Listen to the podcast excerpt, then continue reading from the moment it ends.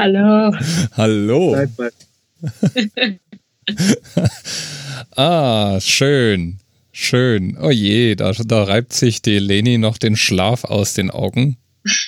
Ja, wir sind frisch aus dem Bett gestiegen. Frisch. Dementsprechend sehen wir auch noch aus. Frisch, naja. Ja, selber schuld. Also ich meine, wenn ihr mich anpingt, ob wir, ob wir aufnehmen können, dann gehe ich davon aus, ihr seid wach. Ja, wir dachten, wir nutzen die Gelegenheit, Ja. wenn wir gutes Internet haben, weil es könnte wieder ein bisschen schwieriger werden in den nächsten Tagen. Ja, umso schöner, dass ihr, dass ihr euch Zeit nehmt für uns. Darf ich fragen oder soll es wieder geheim sein, wo ihr seid? Seid ihr noch in Kolumbien? Wir sind immer noch in Wir sind Kolumbien. noch in Kolumbien, Bleiben auch vielleicht, noch eine Weile. vielleicht kannst du hier im Hintergrund sehen. Hier sind die Orangenbäume. Du musst ins Mikrofon sprechen. Ja, ich muss mich ja umdrehen, damit ich sehe, was ich hier alles beschreibe. Du weißt schon, was Oh. ich ist. Also, Orangenbäume sind im Hintergrund, da tue ich morgens manchmal uns Mandarinen. Mandarinenbäume sind. Du klaust aus dem Garten von unserem Gastgeber. Bananen haben wir im Garten. Dann hier in weiterer Entfernung sieht man die Kaffeeplantagen. Direkt hier vorm Balkon äh, fliegen die Kolibris rum. Dann habe ich gerade von, ähm, von Stefano, so heißt der, äh, wie nennt man das? eigentlich? Gastgeber? Gastgeber. Habe ich diese Frucht hier gerade Wir bekommen. haben keine Ahnung, was das ist, aber das ist nicht ungewöhnlich. Weil Also, du in musst, Kolumbien hat es Früchte, die hast du noch nie gesehen und von denen hast du auch noch nie gehört. wie findest du, wie das aussieht, Dirk? So ein bisschen wie so eine Avocado, aber in kleiner. Ja, gell? Ja, Ja. Genau, wie so eine Mini-Avocado. genau. Und wenn man die jetzt so Es ist- wie eine grüne Avocado, wenn die jetzt in wenigen Tagen weich wird, dann aber Nee, das ist anscheinend, ähm, isst man das so mit Schale. Das ist irgendein Obst mhm. unter den vielen Hunderten, die wir hier gar nicht, äh, die wir zu Hause gar nicht kennen. Ich werde das nachher mal probieren. Ja, sowas finde ich ja immer völlig faszinierend. Ich war in, als ich in Malaysia war, in dem Hotel, in dem ich damals war, haben die, hat der Zimmerservice jeden Tag so einen Teller mit verschiedenem Obst hingestellt und dann war immer so ein Zettel dabei, der beschrieben hat, was das ist und wie man es eigentlich isst. Und da ging es mir auch so, ich war da zehn Tage oder so und jeden Tag waren drei Fruchtsorten auf diesem Teller, von denen ich noch nie was gehört hatte. Und das, äh, Ja. also, ja, äh, von daher, dass da, da bin ich dann doch immer sehr fasziniert von. Vor allem, weil ja ich jeden Morgen hier für meine Familie Obstsalat mache und schon irgendwie ausschöpfe, was man hierzulande im Supermarkt bekommt. Und schon da sind ja manchmal Sachen dabei, die, die nicht mehr jeder kennt. Ähm, Ja. ja. Ja, cool. Ja, das, was, was hier am Essen so ein bisschen das Manko ist, das machen die Früchte hier wieder wett, weil da gibt es echt alles Mögliche an Ja, Obst. und die machen aus jeder Frucht, die es irgendwie gibt, machen die äh. Jugos, also Fruchtsäfte im Mixer. Mhm. Und ich glaube, ich habe irgendwie ziemlich viele habe ich schon durchprobiert mit interessanten Geschmackserlebnissen. Ja, da gibt es dann sowas wie Ber äh, Baumtomate. Baumtomate und das sind so ganz, das ist schwierig, das zu beschreiben. Manchmal ist es so eine Mischung aus Ananas, Und Erdbeere, Apfel. Erdbeer, Banane. Ist aber nur eine einzige Frucht. Also es ist total spannend, weil man die Sachen wirklich, glaube ich, außerhalb von Kolumbien kennt man die eigentlich gar nicht. Nee. Und super lecker auf jeden Fall. Ist immer so unser Ritual eigentlich jeden Mittag. Entweder machen wir uns selber einen Jugo Ja, oder wir holen uns irgendwo einen Jugo. trinkt irgendwo ein. Das heißt, die Kolumbianer machen da draus für Untertag Säfte und ansonsten brennen sie Schnaps draus, nehme ich mal an. Hä? Ja, das ist, ich weiß auch nicht, aber das haben wir uns auch schon gefragt, dafür, dass sie so viel, dass hier alles wächst, auch Gemüse wächst ja total viel, Also findet man das in der Küche so gut wie gar nicht ja, das wieder. Essen ist ein Also wir haben uns bisschen, auch schon gefragt, was die damit machen, weil die könnten sich so geil gesund ernähren. das Essen ist ein bisschen Aber eine Enttäuschung hier, muss man sagen. Ja, es ist, äh, es hat eher so Fastfood-Charakter. Also wenn, es, die haben ja auch normale, so genauso wie bei uns Frühstück, Mittag, Abendessen. Ähm, aber irgendwie, die essen viel so zwischendurch, so auf die Hand. Diese Empanadas, die sind meist triefend vor Öl und Fett, weil die halt alle, die schmeißen es halt einfach in die Fritteuse, solange bis es dann halt äh, schön durchgesogen ist. Ähm, dann gibt's halt ganz viele von diesen, äh, wie heißen sie jetzt nochmal, Panaderias. Ja, Bäckereien. Bäckereien. Schmeckt aber alles süß. Wir fragen vorher immer, ist es süß oder salzig? Salzig, salzig. Und dann beißt man einmal rein, es ist halt alles immer süß, wie so ein Hefezopf, so ungefähr. äh, egal wie es aussieht. Äh, dann haben sie ganz komische Mischungen, also die äh, haben zum Beispiel so eine Art Croissant mit Käse gefüllt und zusätzlich zum Käse aber auch noch Marmelade drin. Oh ja, die mischen immer ähm, Äh. süß, süßes Gebäck ähm, mit, mit Käse. Überhaupt. Käse ist so das universal Veredelungsmittel hier. Es gibt Torte mit Käseüberzug, Ich dachte am Anfang, das sei, Donuts am mit Anfang dachte ich, das seien so Kokosraspeln. Äh, Raspeln. Ja, Aber das ist Das ist Käse. aber das darf man eigentlich gar nicht Käse nennen, weil der Käse hier das ist auf gut Deutsch Scheiß. Also das kann gar nichts. Jeder Milch. Käse. Ja, genau. Und die haben aber super Milch, überall sind hier Kühe, alles frisch, aber Aber es gibt schon auch. Ja, Entschuldigung. sie wissen nicht, wie sie den Käse sonst noch herstellen sollen oder es ist einfach nicht wichtig in der Esskultur, aber es schmeckt einer wie der andere. Aber was zum Beispiel sehr lecker hier ist, sind die ganzen Suppen. Das machen sie echt gut. Es gibt immer zum, Erfahrung mit Rinderpansen drin. immer zum, immer zum Mittagessen gibt es Suppe dazu. Mein Schatzilein. Wir haben die ganze Zeit geredet. Was ist das da in der Suppe? Was schwimmt da drin Ja, rum? das ist doch so eine traditionelle Suppe Ja. hier. Ja. Hat unser Gastvater gesagt, wir sollen die mal probieren. Es sei irgendwas mit äh, Kuhmagen. Mhm. Äh, ah, ich weiß noch nicht. Ja, war Nicht nicht so so schlecht, meins. aber wenn man dann erstmal weiß, was es ist, dann schmeckt halt dann doch nicht mehr so gut. Also wir Ja. haben schon auch, wir haben auch seltsame Ja, ja das natürlich. stimmt. Schweinemagen oder so gibt's ja auch. Äh, in der Pfalz, glaube ich, ist es. Ja, Saure Nierle. Ja. Nierle. Ah, Ja, aber Lüngerl. Ach, krieg ich gleich Hunger. Ah. Ja. Ja, aber wenigstens ist der Kaffee dann keine Enttäuschung, oder? Immer noch. Nein, das ist wirklich durchweg eigentlich gut. durchweg gut. Nur manchmal ist es ein bisschen schade. Wir waren zum Beispiel gestern hier wandern äh, und dann sind wir gelandet an so einem wunderschönen äh, Aussichtspunkt, wo man dann über das ganze Tal und die Stadt runter ähm, sehen kann und haben uns dort ein Tinto bestellt. Und der Schwarzer kam, Kaffee. ja, der kam dann halt im Plastikbecher mit Plastikstrohhalm noch drin.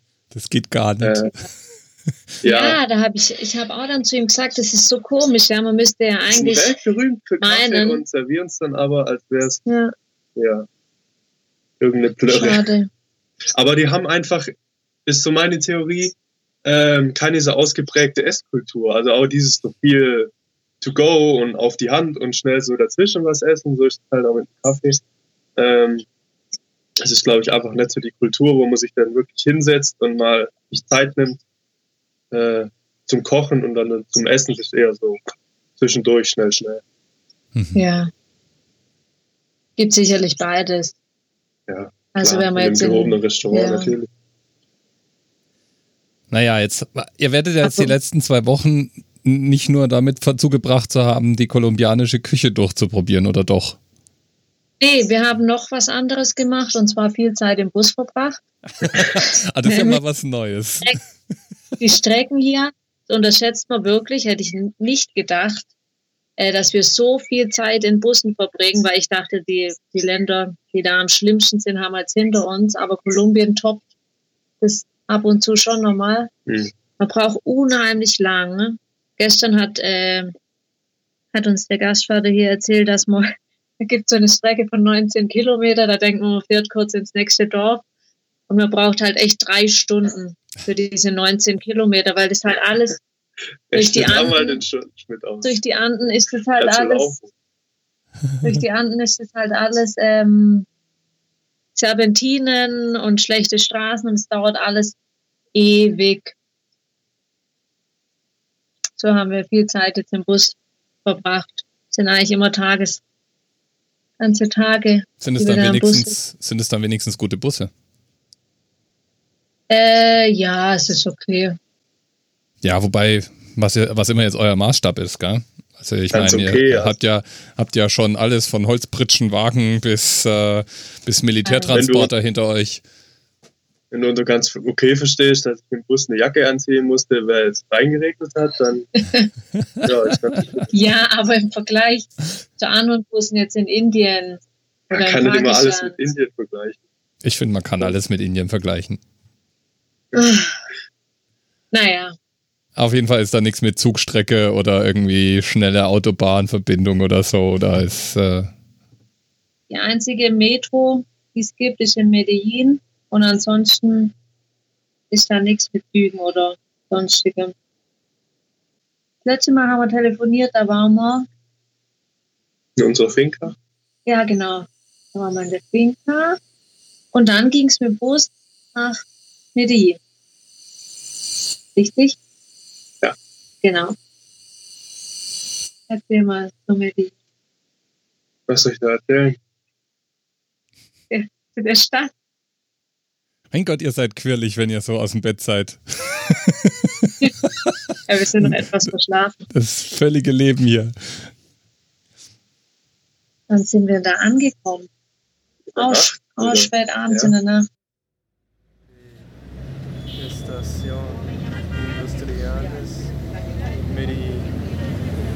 korrekt? Korrekt?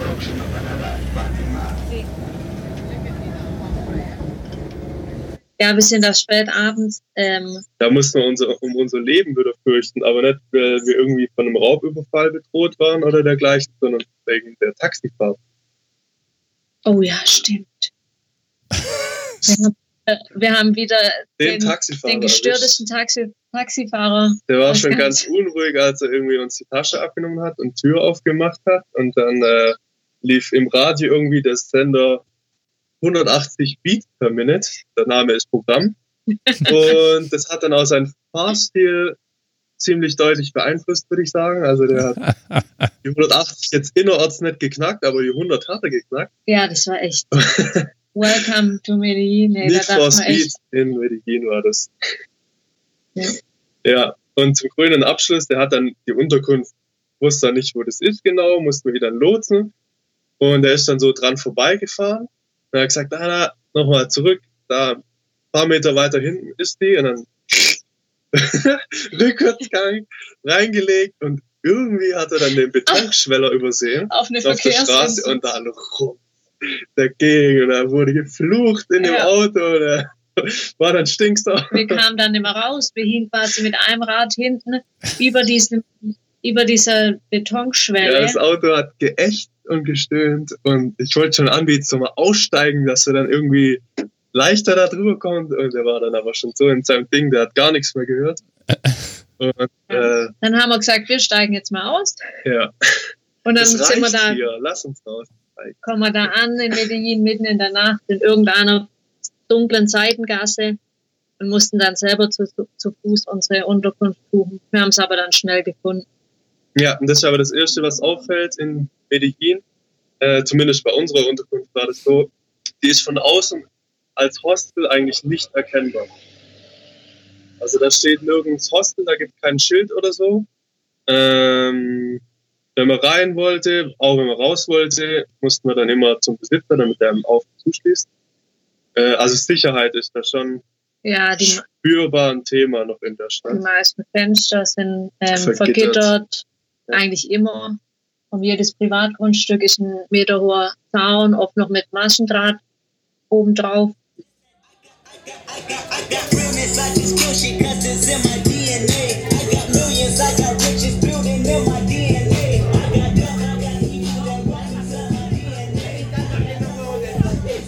So hört sich ein ehemaliges äh, Bandenviertel, Schrägstrich Drogenviertel an, oder? Nee. Das war schon ganz anders wie in Bogotá jetzt ja, zum Beispiel. Ja, da frage ich mich allerdings immer, was ist zuerst da? Also haben die Leute das Bedürfnis, solche Mauern zu bauen mit solchem Stacheldraht obendrauf, weil sie bedroht sind? Oder fühlen sie sich bedroht, weil alle solche Mauern mit Stacheldraht drauf haben und äh, da, dadurch verstärkt sich das so? Bei mir fiel das in Südafrika, fiel mir das auf, als ich da in Urlaub war vor ein paar Jahren. Die da hast du das, also die bauen buchstäblich zuerst die Mauer und den Stacheldraht, bevor sie überhaupt das Haus bauen. Also die nehmen das Grundstück, dann wird da zuerst mal so eine Mauer und ein Zaun hingestellt mit oben entweder so eine Mauer mit so rausstehenden Glassplittern oder oben dann Fett Stacheldraht und wenn das alles steht, dann wird drin das Haus gebaut. Und denkst du, ja, da würde ich mich irgendwann auch nicht mehr sicher fühlen, wenn jedes, jedes Grundstück so so konstruiert ist.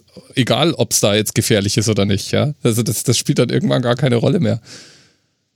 Verrückt. Ja, wobei ich denke, dass es dort jetzt in der Stadt tatsächlich schon auch einen Grund hat, weil da tatsächlich einfach, es ist kein sicheres Pflaster, da war bis vor ein paar Jahren noch der übelste Banden- und Drogenkrieg. Es war ja mal wirklich, ich glaube sogar, die gefährlichste Stadt der Welt, die hatten irgendwie 9000 Morde pro Jahr. Oh wow. Also da ging es Bürgerkrieg, ja. würde ich mal sagen. Und der ähm, Hostelbesitzer, der hat uns auch erzählt, bis vor fünf Jahren ähm, konnte man eigentlich kaum ähm, auf die Straße vor dem Hostel, weil da noch so viel ähm, einfach Kriminalität war. Ja. Und man spürt das schon auch noch Krass. in der Stadt. Ich war überrascht, weil eigentlich im Reiseführer ähm, steht es sicher, kann fast überall eigentlich hin und den Eindruck hat man aber nicht. Nee. Also man muss schon man muss schon aufpassen. aufpassen, dass man auch nicht mal zufällig irgendwie aus Versehen, wenn es dunkel ist, ähm, in der falschen Straße landet. Also es ist tatsächlich so. Mhm. Das ist tags, das ist aber auch so paradox, ja, dass es tagsüber so Helligkeit bedeutet Sicherheit und sobald es dann aber dunkel wird, muss man schon echt äh, gut aufpassen. Es ist jetzt nicht so, dass man da sich gar nicht bewegen kann. Wir sind auch dann das ein oder andere Mal heimgekommen, wo es dann halt schon dunkel war oder so Dämmerung. Es war dann kein Problem, aber es hat halt schon immer so ein bisschen so einen Beigeschmack, ja. dass man weiß, dass man einfach aufpassen muss. Mhm. Und man kann es überhaupt nicht richtig einschätzen. Also man, ähm, man bewegt sich da durch die Straße und denkt eigentlich so, ja, ist doch alles ganz ruhig, viele Leute da. Und es kann aber so aus dem Nichts kann halt ja. halt doch was passieren. Ähm, ist so ein mhm. bisschen unberechenbar dort. Okay. Wow. Und wie lange wart ihr da? Äh, Vier Tage. Oder? Vier oder fünf Tage? Waren wir in Medellin, ja. Ja. Ja, aber das war echt äh, ganz interessant. Also gerade auch der Vergleich dann zu Bogota. Mm, und dann haben wir, haben wir auch so ganz viel erfahren über die, über die Stadt, weil mhm. das ist ja schon so der Kern auf, von Kolumbien, Medellin. Das wo sich halt auch viel von der äh, Drogengeschichte abgespielt hat mit den Kartellen damals in den 80ern, 90ern. Mhm. Ja, das ist ja auch so das, was jeder, was jedem als erstes einfällt, wenn er jetzt von der Stadt hört.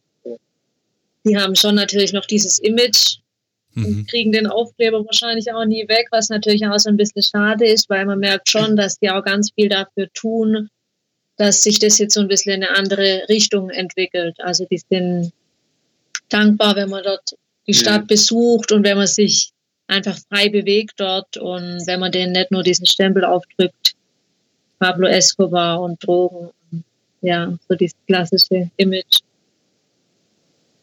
Okay. Ich meine, im, im Netz sehen die Bilder, die ich jetzt da von der Stadt sehe, eigentlich ganz nett aus. Also ich sehe irgendwas von irgendwelchen Gondeln und schöne Plätze und Stadt des ewigen ja. Frühlings heißt, äh, und also das klingt alles sehr einladend irgendwie. Ja, wie gesagt, die tun in den letzten Jahren, ähm, tut auch da dieser, der Bürgermeister, der zurzeit im Amt ist, der macht ganz viel für dieses öffentliche Leben. Mhm. Also, dass die Leute einfach animiert werden, auch sich viel drauf, draußen aus, aufzuhalten. Ähm, da gibt es zum Beispiel solche äh, Medellin, habe ich ja vorher gesagt, ist die einzige Stadt dort, wo ein Metronetz bisher ausgebaut ist. Und man kann sich da so eine Metrokarte kaufen und mit der Metrokarte kann man umsonst ähm, so Fahrräder sich ausleihen, die dort überall stehen. Mhm. Das heißt, du kannst quasi den ganzen Tag ähm, mobil sein und musst gar nichts dafür zahlen. Ja. Und dann investieren sie ganz viel in so Plätze. Die haben zum Beispiel mitten in, in so einem Barrios, in so einem armen Viertel, was sich da den, an den Hängen außenrum immer so angesiedelt hat, haben die einfach äh, eine Bücherei hingestellt. Und auf einmal kommen die Leute halt und halten sich da auf und lesen. Ja, so wie du sagst, die machen halt viel dafür, dass die Leute wieder rauskommen, sich in die Öffentlichkeit trauen, dass da einfach wieder öffentliches Leben stattfindet. Das merkt man schon. Oder auch in der, in der Kommune mit den Rolltreppen, die sie da hingebaut haben. Das ist ein ganz steiles Viertel. Und dann haben die zum Beispiel äh, das Viertel mit Rolltreppen einfach wieder zugänglich gemacht, auch für, für alte Leute oder für äh, behinderte Leute. Und es sind lauter so Kleinigkeiten, aber das zeigt schon Wirkung, finde ich. Ja. Ja. Trotzdem ist es auch ein, ein riesengroßer Teil, der einfach noch sehr, sehr in Armut lebt. Ja. Also das sieht man auf der Straße, sieht man auch echt üble Szenen und viel Armut und Das war so die erste Stadt, ähm, die richtig so mein Klischee im Kopf erfüllt hat von so einer lateinamerikanischen Metropole. Also auch mit diesen krassen Gegensätzen. Einerseits die Viertel, wo die Wohlhabenden sind, wo alles umzäunt ist und dann du fährst echt 50 Meter weiter und dann bist du quasi im, im Elendsviertel. Also auch extreme Unterschiede auf ein paar Metern, ähm, wo so die Klassen sich dann abschotten untereinander. Das sieht man dann Mhm. schon noch ziemlich viel. Okay. Ja, wie ist das überhaupt in Kolumbien? Ähm, ist das, ich meine, ähm, ist es jetzt eher, eher ein armes Land, so mal ganz generell, oder habt ihr das Gefühl, ge- verglichen mit den asiatischen Ländern, in denen ihr unterwegs wart, ist ein aufstrebender Standard? Ich weiß gar nicht, wie ich es beschreiben soll. Ja, also ich finde, hier gibt's schon eigentlich das, was ich gerade gesagt habe. Der Unterschied zwischen arm und reich ist halt extrem ausgeprägt, aber ich würde sagen, dass der äh, Lebensstandard von vielen Leuten sich doch ziemlich verbessert hat. Also wenn man sich jetzt die Unterkünfte anschaut, wo wir so typischerweise hingehen, die sind oftmals deutlich besser als in Asien. Mhm. Ähm, Ja, das ist Ja. halt der eine Teil, ähm, ist halt, hat so ein bisschen geschafft, hat ein eigenes Haus, ein tolles Grundstück, hat gutes Geld für die Verhältnisse hier und der andere Teil ist halt das andere Extrem. ja, Die sind halt einfach politisch auch sehr zerrissen in dem Land. Da gibt's halt das rechte Extrem und das linke Extrem. Und es ist halt, also es ist halt nicht ein, Ja. ein Ganzes, wo es allen so mittelmäßig gut geht, sondern ja, die Unterschiede sind halt schon Ja, man, sieht, stark. man sieht Leute, die am Wochenende einen Ausflug machen im großen neuen Geländewagen. Und dann sieht man aber ein paar Meter weiter einen Bauer, der noch nicht mal einen Traktor hat, wo wirklich noch der Ochse dann den Flug zieht. Mhm. Wie vor, ich weiß nicht wie viele Jahren bei uns. Mhm. Also es ist insgesamt, würde ich sagen, schon noch ein armes Land im Durchschnitt. Gibt immer noch viel Armut. Und was man auch dazu sagen muss, ähm, die Orte, die jetzt wirklich, wo Touristen jetzt hingehen, ich glaube, die unterscheiden sich auch nochmal krass von dem drumherum, wo keine Touristen hingehen. ähm, einerseits, was halt den Wohlstand angeht, aber ich glaube auch, was so die Sicherheit und die Kriminalität angeht, auch. Kannst ja Ja. mit unserer, unserem geplanten Kaffee aus. Ist ja auch so, ein gutes ja. Beispiel. Ja, genau, das ist das, was du vorher gesagt hast, dass man ähm, manchmal scheint es vordergründig dann so, ah, ist doch alles total sicher und idyllisch und schön und alles sind so nett, ist auch so. Aber es gibt dann immer wieder so Situationen, wie als würde man so dran erinnert, Vorsicht, wir sind hier in Kolumbien, ähm, man es im Alltag dann doch spürt. Wir hatten ja erzählt, dass wir ähm, in diese Kaffeeregion wollen, wo ich dieses Mädel kennengelernt habe, die mit so einer mit so Kaffeefarmerinnen kooperiert. Ja. Und dann haben wir am Abend vorher telefoniert, weil es am nächsten Tag dann losgehen sollte. Und dann musste sie das Ganze abblasen, weil auf dieser Fincast zu einem bewaffneten Überfall kam. Also das sind jetzt, fangen jetzt halt die, fängt jetzt die Erntezeit an. Und das sind halt diese ganzen Gastarbeiter vom Land kommen da zusammen Und das ist dann halt dort der Alltag, ja. Da passiert dann halt schnell mal Ja, sowas. Sie, oder, hat, sie hat so ausgedrückt, sie hatte gesagt, da wird es dann halt schnell kolumbianisch, kolumbianisch. Also ja, mit den ganzen Nebenwirkungen, dass es dann halt manchmal auch so hoch Okay. zugeht. Wow. oder wir sind am nächsten Tag dann ähm, zum Busbahnhof gefahren und haben den, den Bus nicht erwischt und mussten dann mit so einem Uber fahren. Das hat uns die Gastmutter dann ähm, bestellt, sozusagen. Und das kennt man ja gerade von Asien ganz oft, dieses Uber oder Crab heißt es, Mhm. glaube ich, dort. Hatten wir jetzt hier, also kannten wir jetzt hier gar nicht, aber dann hat sie uns gesagt, dass es das gibt. Und dann sitzen wir im Auto und dann fängt er an, irgendwas auf Spanisch ähm, mir zu erzählen und ich habe es nicht richtig verstanden. Gell? Was, was will er jetzt? Und letztendlich ähm, hat er uns erklärt, dass es illegal ist und dass wir ihn quasi, bevor er losfährt, schon bezahlen müssen, weil wenn wir am Busbahnhof sind und die Polizei quasi sieht, dass er Geld von uns bekommt, dann ähm, kriegt er halt Probleme. Da fällt mir noch ein anderes witziges Beispiel ein, wie die es halt mit Regeln hier so handhaben. Also prinzipiell gibt es eine Anschneidpflicht. So habe ich das verstanden, zumindest für die, die vorne sitzen oder was anderes. Und wenn man dann in so einem Bus mitfährt, dann, dann haben die immer den, den äh, Gurt so hinter den Sitz geklemmt und die wissen dann genau, in 100 Meter kommt ein Polizeicheckpoint, dann machen sie den Gurt halt schnell vorne drüber und der, der Polizist ist noch nicht mal im Rückspiegel äh, zu sehen, dann machen sie den Gurt schon wieder weg. Also das ist so, steht halt auf dem Papier, du sollst dich anschnallen, ja, sonst gibt es eine Strafe, aber das sehen die halt ziemlich lax, halten Ja. sich mehr dran. Ist so typisches Beispiel, finde ich. Digga. Das ist die Gegenthese zu Japan, ha? Ja, Oh ja. Ja. Ja. Ja, habt ihr dann jetzt irgendwo irgendwann doch nochmal eine Kaffeeplantage gesehen oder habt ihr eure Pläne ganz über den Haufen geworfen und habt dann andere Dinge gemacht? Also wir, wir sind ja jetzt hier schon nahe der Region. das ist eigentlich schon hier eine Kaffeeregion, also von unserem Balkon sieht man ringsrum die Plantagen. Gestern sind wir auch durch welche durchgewandert, aber so richtig mit ähm, professioneller Führung, das wollten wir eigentlich als letztes machen.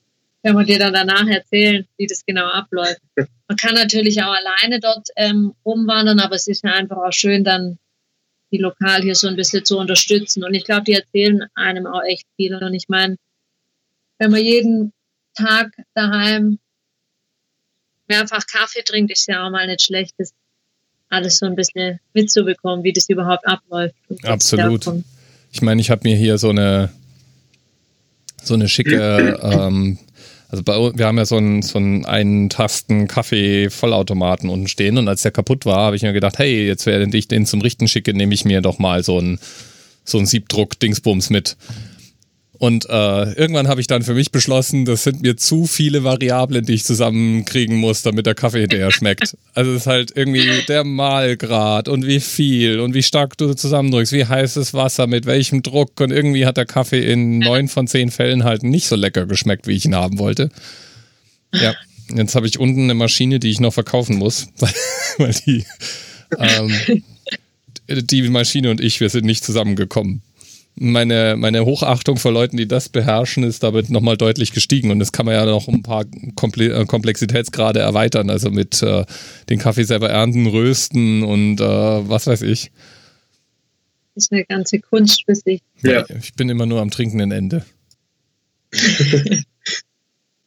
ja, aber ich meine, Kolumbien ist natürlich, da ihr ja normalerweise keine Drogen nehmt, ist Kaffee dann so das nächste wichtige Ding in Kolumbien, das man auf jeden Fall mitgenommen haben muss.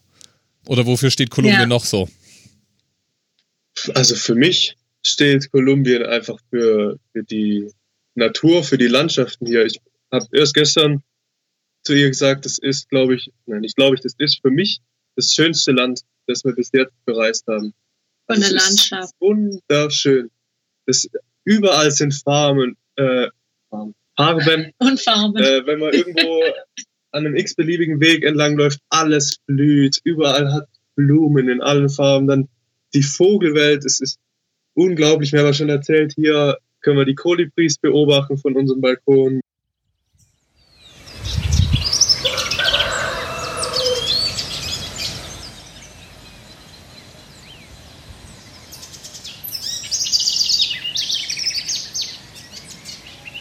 Vögel wirklich in allen Farben und Formen. Die Ja. sehen zum Teil, die sind so leuchtend, die, das äh, Gefieder von denen, das sieht schon fast unecht wieder aus. Ja.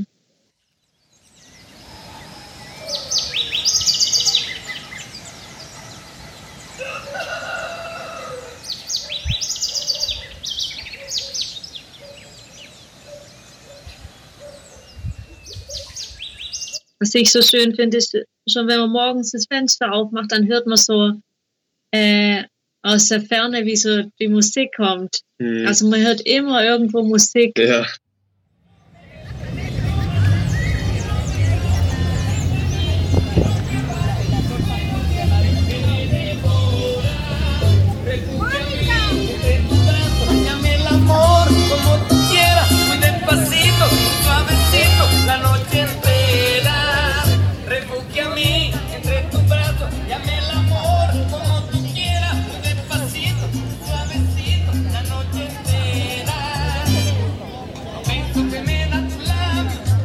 da haben wir auch ein paar Aufnahmen hochgeladen. Das ist einfach allgegenwärtig, die Musik, Ja. die, die gute Laune auch.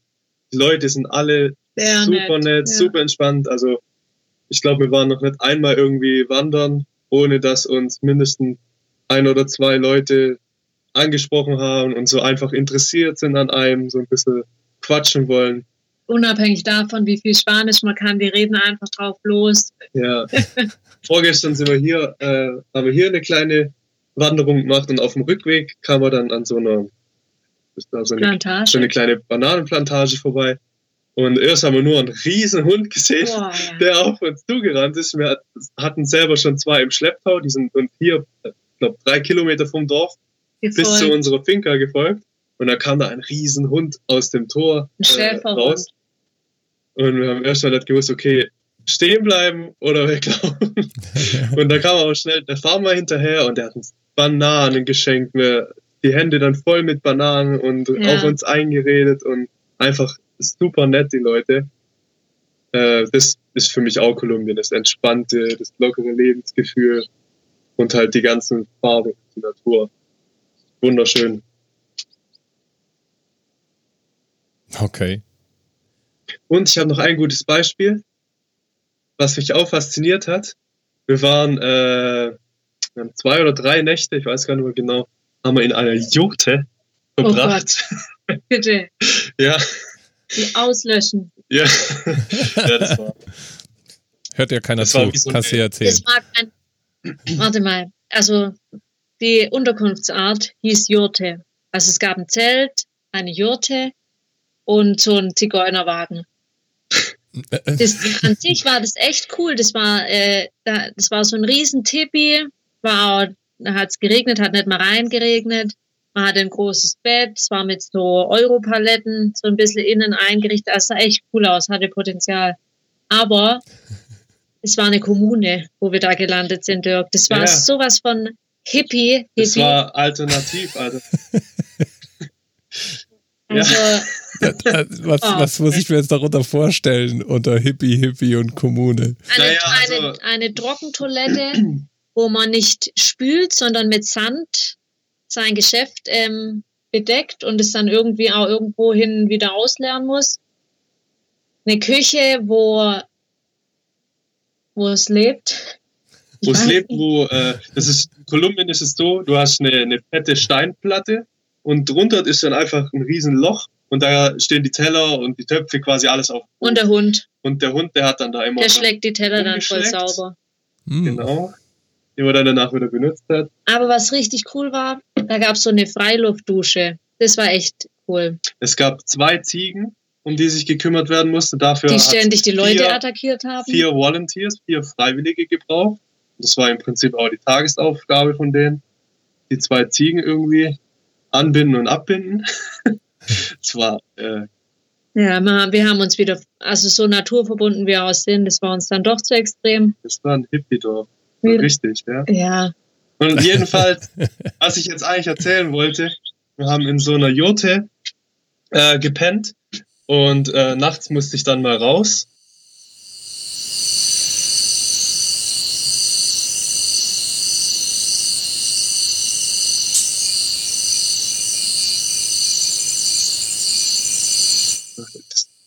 Ding irgendwie aufgeschlagen, da durch, durch den Eingang. Hatte die Augen halt noch so, so halb zugequollen vom Schlaf und denkst, Plötzlich tanzt er ums ist, Feuer. was, was ist denn das? Und überall äh, in der Luft, auf dem Boden, auf der Wiese, überall hat's gefunkelt. Und das waren diese Leuchtkäfer. Und das sah, ja, das sah so Irre. krass aus. Äh, alles hat gefunkelt. Ja. Und ich dachte, bin nur stehen geblieben und dachte, was passiert? und dann habe ich es kapiert. Und es war, ähm, war Ja, echt schön. es Das war- hat ja eigentlich auch fast überall. Also abends kommen die raus und überall glitzert das dann so in der Luft. Glühwürmchen. Mhm. Mhm.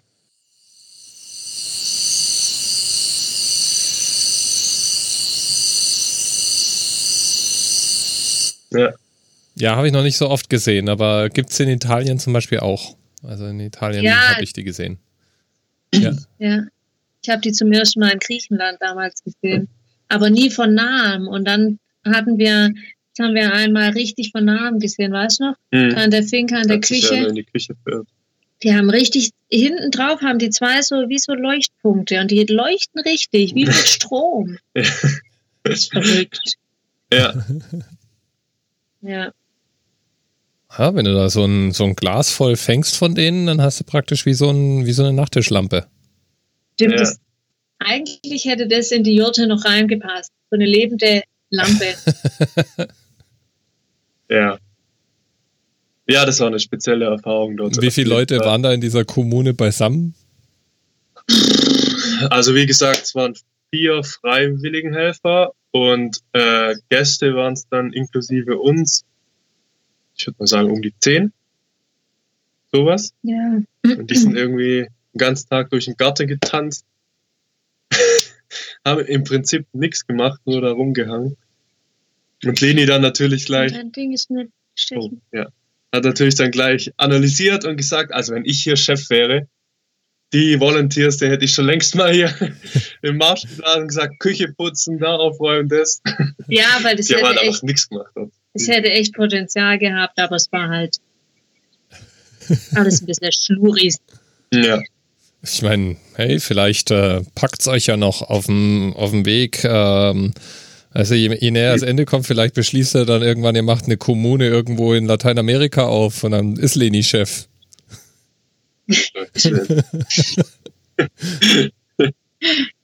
Ah, nee, Ne? ja. ich glaube, weiß auch nicht. Wir haben jetzt echt schon so viele Gästehäuser, Hostels, Hotels, alle möglichen Arten von Unterkünften kennengelernt. Wir hätten wirklich, glaube ich, echt gute Ideen ja, Aber es würde ja bedeuten, dass man selber gar nicht mehr so schnell wegkommt. Also dann ist man ja nicht mehr Reisender, dann ist man ja schon gebunden. mhm. Dann wird man neidisch, wenn wir alle dann unterwegs sind. Ja, also ich meine, so ein bisschen alternative Lebensstile sind doch auch Teil der Reiseerfahrung, oder? Ja, Das- also wir sind ja viel. wir sind ja auch bewusst in die Unterkunft, weil wir halt gelesen haben, dass die sich dem ökologischen Gedanken verpflichtet haben, aber es ist dann halt oft einfach nicht zu Ende gedacht. Da sieht man Ja. dann trotzdem äh, Plastikmüll irgendwie auf dem Boden rumfahren, um den sich keiner schert, aber alle sind halt so, oh, ich bin jetzt halt besonders so. öko und achte auf alles. Das ist ja sowieso halt heutzutage total im Trend, dieser ganze Öko-Gedanke. Und es ist ja auch super. Also da könnten wir uns alle, glaube ich, noch eine Scheibe abschneiden. Einfach ein bisschen nachhaltiger zu handeln. Aber es muss halt dann schon auch gescheit gemacht sein, finde ich. Sonst, sonst ist es halt irgendwie witzlos. Ja. Und so ist halt, das ist vordergründig Ökotourismus und keine Ahnung. Und dann ist es aber gar nicht so.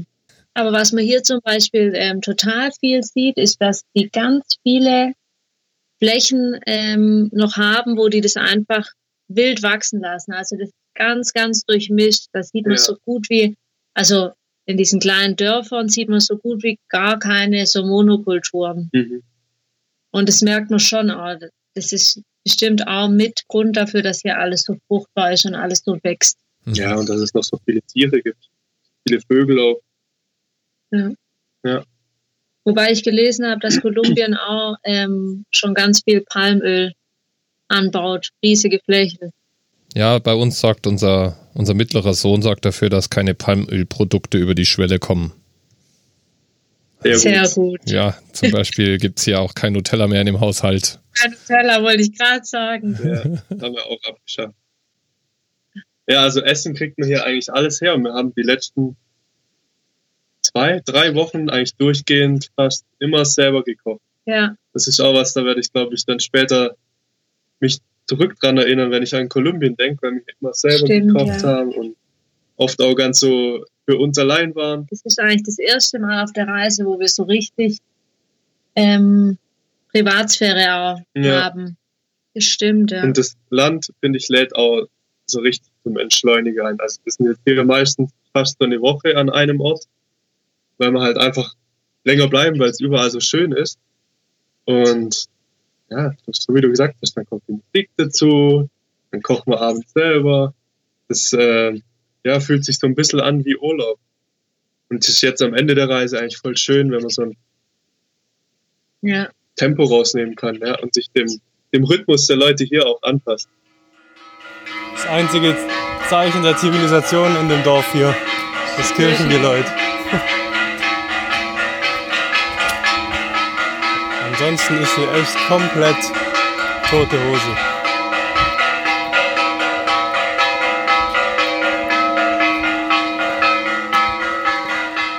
Aber das wird man auch brauchen, jetzt hier nochmal Kraft zu tanken, weil der weitere Weg wird, glaube ich, nochmal ganz schön abenteuerlich. Ja. Okay, was ist denn der weitere Weg, wenn der so abenteuerlich wird? Oder wird es jetzt Ja. noch nicht verraten? Ja, doch, das ist ja kein Geheimnis. Wir müssen diese riesen lange Strecke bis nach äh, Brasilien irgendwie schaffen. Das Ja. ist ja eine Mordsentfernung. Okay. Und ähm, wie werdet ihr die schaffen? Im Bus. So einfach. Viel im Bus wahrscheinlich, Größtenteils im Bus. Ja. ein Teil mit dem Zug Wir wissen es jetzt noch und nicht wir genau. wissen es noch nicht so ganz genau. Aber der Bus wir wird auf jeden Fall eine herausragende Rolle spielen. so viel ist jetzt schon sicher. Wir müssen ja Ja, irgendwann, aber das wird nochmal. Wir müssen zum Schluss raus mal schätzen, wie viel, wie viel Zeit ihr so ungefähr in, in Bussen zugebracht habt am Ende der Reise. Wie viele Wochen eurer Weltreise eigentlich in einem Omnibus passiert sind. Wir haben eine, eine Busphobie, wenn wir daheim sind, oder? Dann können wir erstmal acht Wochen schon keinen Bus gesagt, mehr ja, sehen. Mindestens. wenn wir sowas nochmal machen, dann ohne Bus, mit eigenem Bus. Ja, und was man dazu sagen muss, das haben wir, glaube ich, bis jetzt noch nie erwähnt oder haben wir schon mal erwähnt, ähm, das richtig Gefährliche an So. unserer Reise sind eigentlich immer diese äh. Transfers, ja. Äh, die Busfahrten, die Fahrten in irgendeinem Jeep, äh, einen Berg hoch, das ist das eigentlich Gefährliche. Ja, musste ich auch vorher dran denken, als wir da dann nachts ankamen in Medellin und dieser gestörte Taxifahrer, da habe ich auch zu ihm gesagt, guck, es ist gar nicht, ähm, vor Ort ist es meistens gar nicht gefährlich. Das, was gefährlich ist, sind, sind oft diese äh, Wegstrecken. Ja, Weil wir da immer, du gibst ja komplett ähm, dein Leben quasi in fremde Hände und du weißt ja nie, wie der Fahrer drauf ist. Und die, gerade auch die Busfahrer, die sind so gestört zum Teil, wie die fahren. Ja. Und dann noch die Straßen dazu. ja. Auf der anderen Seite Ja. willst du das ja auch nicht selber fahren. Ich weiß nicht, ob du dich sicherer fühlen würdest, wenn du selbst am Steuer bist. Boah, ich glaube, manchmal würde ich mich schon sicherer fühlen. Ja? Und dann wäre ich wenigstens auch selber verantwortlich. Genau, das, also, das ist halt die Frage. Der Unterschied zwischen gefühlter Sicherheit und tatsächlicher ist da wahrscheinlich nicht genau festzumachen. Ja. Bei uns sieht so eine typische Busfahrt mittlerweile, also jetzt hier in Kolumbien wieder, weil die Straßen so schrecklich sind und weil eigentlich die ganze Zeit nur Serpentinenpisten entlang geht, sieht so aus, dass äh, am Anfang ist noch alles easy und wir unterhalten uns. Und äh, nach zwei oder drei Stunden oder so setzt dann bei mir der Effekt ein, dass ich mich auf einen Punkt konzentrieren Irgendwann ist er plötzlich einfach stumm. Ja, und, und, und Dann sie versucht dann irgendwie mich anzusprechen. jetzt und, wieder und soweit. Ich äh, schüttel dann entweder den Kopf oder nick und schaue sich schon gar nicht mehr an, weil ich krampfhaft versuche, dass mir halt nicht wieder übel wird. Ah, Und so verbringen wir dann die letzten fünf oder sechs Stunden, je nachdem, wie lange es Ja. dauert. ich ich gucke dann einfach aus dem Fenster. Ja, genau, du musst dich dann anders beschäftigen. Das heißt, es sind dann zur Hälfte sehr einsame Strecken. Ja, aber es ist okay. Ja. Man muss dazu sagen, dass, dass wir diese ganzen Strecken über Land zurücklegen oder den Großteil, ähm, das ist natürlich auch mega das Reiseerlebnis, weil man sieht einfach so viel und man kommt so in Kontakt mit den Leuten. Ähm, manchmal sieht man natürlich auch nicht so schöne Sachen. Hier in Kolumbien sieht man zum Beispiel ganz, ganz viele ähm, Flüchtlinge aus Venezuela, die Ja, gerade ja. alle hier rüberkommen. Ja. Echt, echt Wo man sich viele. fragt, was haben die für ein Ziel, wo gehen die hin? Ähm, sieht sie dann halt eigentlich immer nur betteln am Straßenrand. Und ich glaube jetzt nicht, dass die hier in Kolumbien großartig Unterstützung Nee, bekommen haben uns ja auch mit irgendeiner einem Seite. unterhalten, Äh, der gesagt hat, dass die Kolumbianer die nicht, gerade jetzt die Venezuela nicht unterstützen. Die lassen die zwar herkommen, Mhm. aber viele haben halt selber Leben am Minimum. Und ich weiß nicht, ob die sich durchmischen oder was mit denen passiert. ja, wahrscheinlich sind das auch zum Teil dann hier halt so Saisonarbeiter, die bei der Ernte helfen und dann müssen sie wieder weiter gucken, wie sie sich durchschlagen. Aber das ist dann äh, ein komisches Gefühl, wenn man dann aus dem, aus dem Fenster raus sowas dann beobachten muss und sich denkt, Mann, wir regen uns über die Busfahrt hier auf, wie quälend und lang das alles ist. Und dann sieht man aus dem Fenster halt Leute, äh, die die, nicht wissen, ja, wo sie ihr Abendessen hier kriegen sollen. Das erdet dann auch nochmal. ja, stimmt. Ja, es ist äh, so Perspektive, die einem dann nochmal geboten wird, gell? Ja, auf jeden Fall. Ja, die Welt ist einfach ungerecht. Das lernt man auf so einer Längenreise auch, das lernt man auch so, denke ich, wenn man ein bisschen rumkommt. Es ist äh, ein sehr ungerechter Planet. Aber es ist, ähm, man reift da natürlich schon, wenn man, wenn man einfach das dann alles auch mal sieht und nicht nur hört. Man hört davon ja einfach oft nur und dann ist es aber so abstrakt, dass man denkt, ja, da. Flüchten halt jetzt so ein paar, aber wenn du dann halt so richtig Gesichter dazu siehst oder dann auch die jungen Mütter mit ganz, ganz kleinen Kindern, die haben nicht mal, nicht mal gescheite Kleidung an, kein Kinderwagen, nix. Hm. Die sind dann tagelang zu Fuß unterwegs, sind völlig verdreckt und Hm. da ähm, wird, einem, wird einem vieles schon nochmal ganz anders bewusst, wie wenn man das jetzt nur kurz morgens auf dem, auf dem Weg zur Arbeit irgendwie kurz in den Nachrichten daheim liest ist oder das ja so. eine Meldung von zehn pro Tag. Und alles sind irgendwie schrecklich und negativ und irgendwann stumpft man halt ab.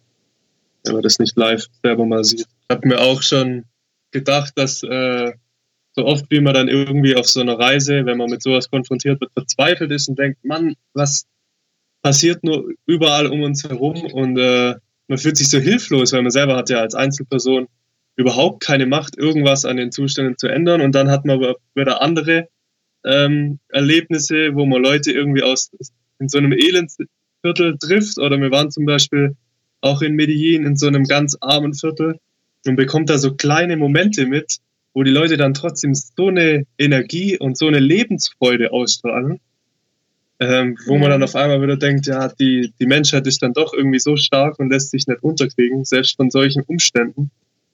Und wir uns ja generell in Kolumbien hier auch gefragt haben, die haben so eine blutige, gewaltvolle Geschichte, wie kann das dann sein, dass die alle so, so gut gelaunt sind, dass die so locker sind, so, so fröhliches Gemüt haben, aber wahrscheinlich ist das halt auch Teil der Bewältigung, dass sie sich nicht davon runterziehen lassen, sondern wahrscheinlich denken, jetzt erst recht, äh, genieße ich halt das Leben, die Zeit hier. Mal kurz. Ja?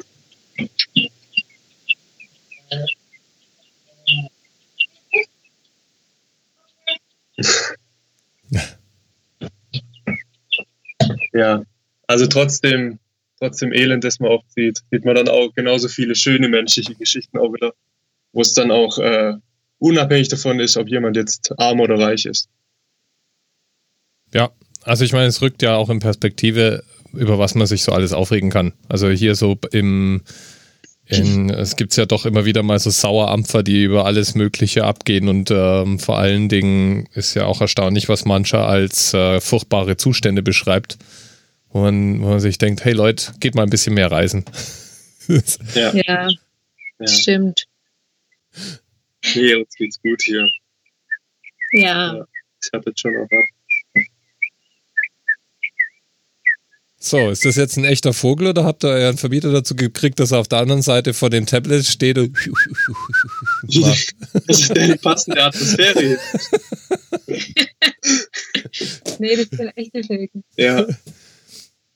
Das wird jetzt, glaube ich, unsere, unsere Mittagsbeschäftigung. Erstmal trinken wir hier noch einen Kaffee und dann schauen wir uns die Vogelwelt hier noch ein bisschen an. du kannst mir erzählen, was dir passiert ist eines Morgens hier. Deine Begegnung mit dem roten Vogel. Nee, das kann ich jetzt nicht mal erzählen. Ist schon vorbei. Das war, ja, das kann ich jetzt so nicht rüberbringen. Na gut, der rote Vogel wird ein Mysterium für mich bleiben. Ja. Manche Sachen muss ich auch geheim halten. Ja, also wir wollen ja nicht, dass eure ganze ja Weltreise hier publik ist. Also ich meine, eine, ein Jahr Weltreise in, äh, in acht Podcasts, ah, eine Stunde komprimiert. Also praktisch Weltreise minus die Zeiten im Bus, da ist es.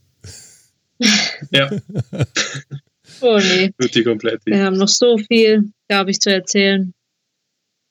Das reicht noch für Jahre. Ja, davon werdet ihr hoffentlich dann auch zehren auf Jahre. So viele Eindrücke. Vielleicht kommt er auch auf Plätze, äh, an Orte wieder zurück. Ist ja auch sowas. Also ich mache das immer sehr Stimmt. gerne. Irgendwann Sachen wieder besuchen, wo ich weiß, da war ich schon mal. Das ist nochmal noch mal was ganz was anderes, wenn man einen Ort zum zweiten Mal sieht.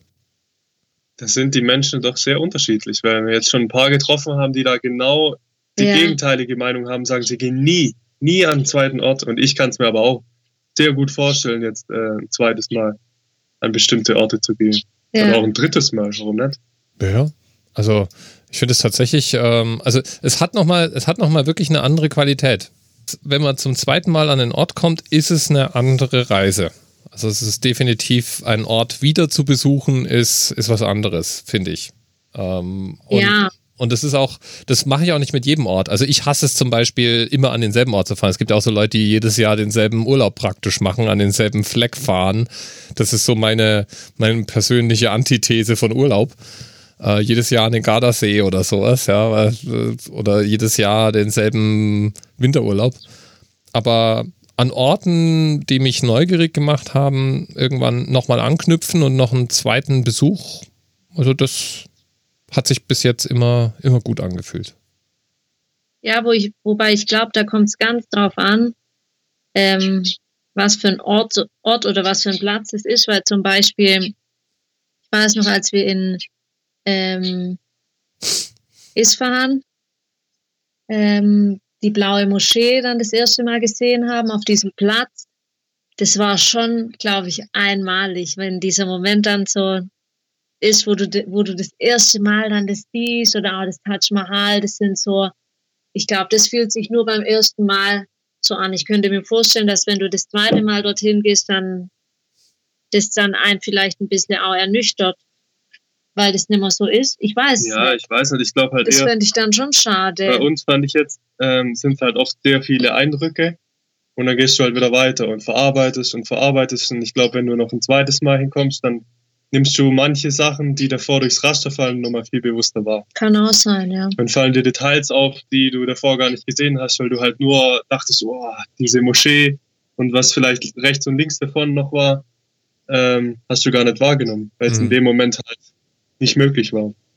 Ja, ich Ja. glaube auch, dass das, also ich glaube auch, dass dieses, äh, das beim zweiten Mal, das hat dann weniger mit dem, da besucht man dann nicht den Ort, sondern man besucht so, also natürlich den Ort, aber es geht nicht um die Sehenswürdigkeiten, weil das glaube ich schon, dass so eine, weißt du, wenn, wenn du den Kölner Dom zum zweiten Mal siehst, ist der auch nicht beeindruckender als beim ersten Mal.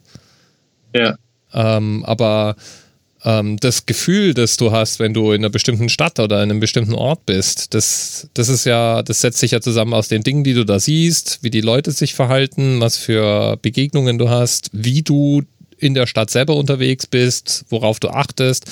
Und ja, so, es gibt Filme, die habe ich nach einem Mal schon ausreichend oft gesehen und es gibt Filme, die ich mir immer wieder anschaue, einfach weil, weil ich jedes Mal irgendwie was anderes da drin finde. Ja, Ja. ganz genau. Ja, ich denke, an den einen oder anderen Ort werden wir sicher auch wieder irgendwann zurückgehen, könnte ich mir vorstellen. Ich weiß, an welchen Ort wir heute noch zurückgehen. Äh, gehen heute noch mal an den Platz ja, und trinken richtig guten, guten Kaffee. Kaffee, auf dem Borstplatz. Richtig guten Kaffee. Habt ihr eigentlich irgendwie jetzt mal, ähm, also das war so eine Frage, die mir tatsächlich vorhin so durch den Kopf ging, als ihr von kolumbianischen Städten geredet habt. Habt ihr eigentlich jetzt auf eurer Reise irgendwann auch mal einfach irgendwo, keine Ahnung, ein Konzert besucht oder äh, ein Theater oder so, weil ihr mitgekriegt habt, ihr wart irgendwo und da in der Stadt, in den Städten finden ja immer Dinge statt, nehme ich mal an. Also das ist ja, die haben ja alle auch ein Kulturleben. Habt ihr irgendwas in der Art eigentlich auch irgendwann mal gemacht? Hm, Wir waren jetzt erst, vorgestern Abend waren wir auf diesem Platz. Ähm, hier, da ist, da ist es eigentlich allgegenwärtig, dass da überall äh, Musik gespielt wird. Ähm, ganz am Anfang waren wir mal in, in Russland, in diesem Da Michalski-Theater. hatten wir uns überlegt, ob wir eine Vorführung in einem Theater anschauen, aber das war, ich glaube, da hätte eine Das Karte war auch 90 teuer. Euro pro Person gekostet. Das war uns Oh wow. Und sonst hat Ähm, sich irgendwie nicht ergeben. Ich weiß noch, wir wollten einmal, was nicht in Japan, wollten wir in, in äh, Baseballstadion. Und dann waren Ja. da aber gerade keine Spiele oder so. Also Ja. es, irgendwie hat es nicht sein sollen immer. Mhm. Ja. Ja, es war nur so ein Gedanke vorhin, weil ähm, das ja auch sowas ist, was Einheimische wahrscheinlich schon mal machen. Also so die, den Veranstaltungskalender nutzen, den man immer irgendwie hat. Und als Reisender macht man das eigentlich nicht so. Also als Reisender bist du ja nicht auf der Suche nach, ah, ja, weiß nicht, können wir nicht mal wieder irgendwo hingehen, ja, und dann gehst du halt in eine Lesung oder ein Konzert oder ins Kino oder was auch immer. Das machst du ja als Reisender nicht. Das machst du ja nur als Local praktisch. Fußballspiel haben wir gesehen in Medellin. Das stimmt. Aber das ja. ist dann e- eher immer so, wenn wir dann zufällig reinstolpern. In Medellin zum Beispiel sind wir da dann äh, gelaufen und dann war ein Fußballspiel. Mhm. Da waren auch nicht wenig Zuschauer und dann haben wir uns einfach da dazugesetzt und Genau. haben uns das angeschaut. Stimmt. Aber wir haben jetzt da bisher nicht uns irgendwie im Vorfeld für irgendwas Tickets oder so bisher geholt. Hat sich einfach nicht ergeben. Ist ja so genug los, jeden Tag. Ja, ja. Ähm, äh, wie ich sag, fällt einem ja, Ja. als Reisendem jetzt nicht, liegt es einem wahrscheinlich weniger nah als jemanden, der irgendwo ähm, jeden Tag ist. Ja, Dann bin ich ja jetzt mal gespannt. Also, ähm, wie lange gibt ihr euch denn jetzt Zeit, bis ihr nach Brasilien gekommen sein müsst? Also, wie die unbekannte Reise dorthin, ähm, die wird ja, die hat ja einen zeitlichen Rahmen, den ihr euch stecken müsst, oder?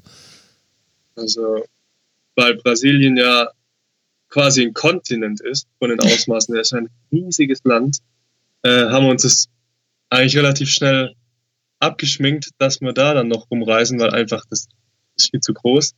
Das heißt, wir werden dann wahrscheinlich erst irgendwie so eine Woche vielleicht, ein bis zwei Wochen. ja, bevor das Schiff dann ablegt, in Brasilien sein und ansonsten ver verbringen wir die Zeit äh, in anderen Ländern davor.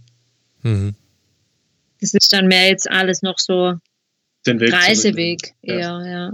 Müssen wir mal gucken, wie viel Zeit wir da vor, vor Ort dann jeweils noch haben. Mhm.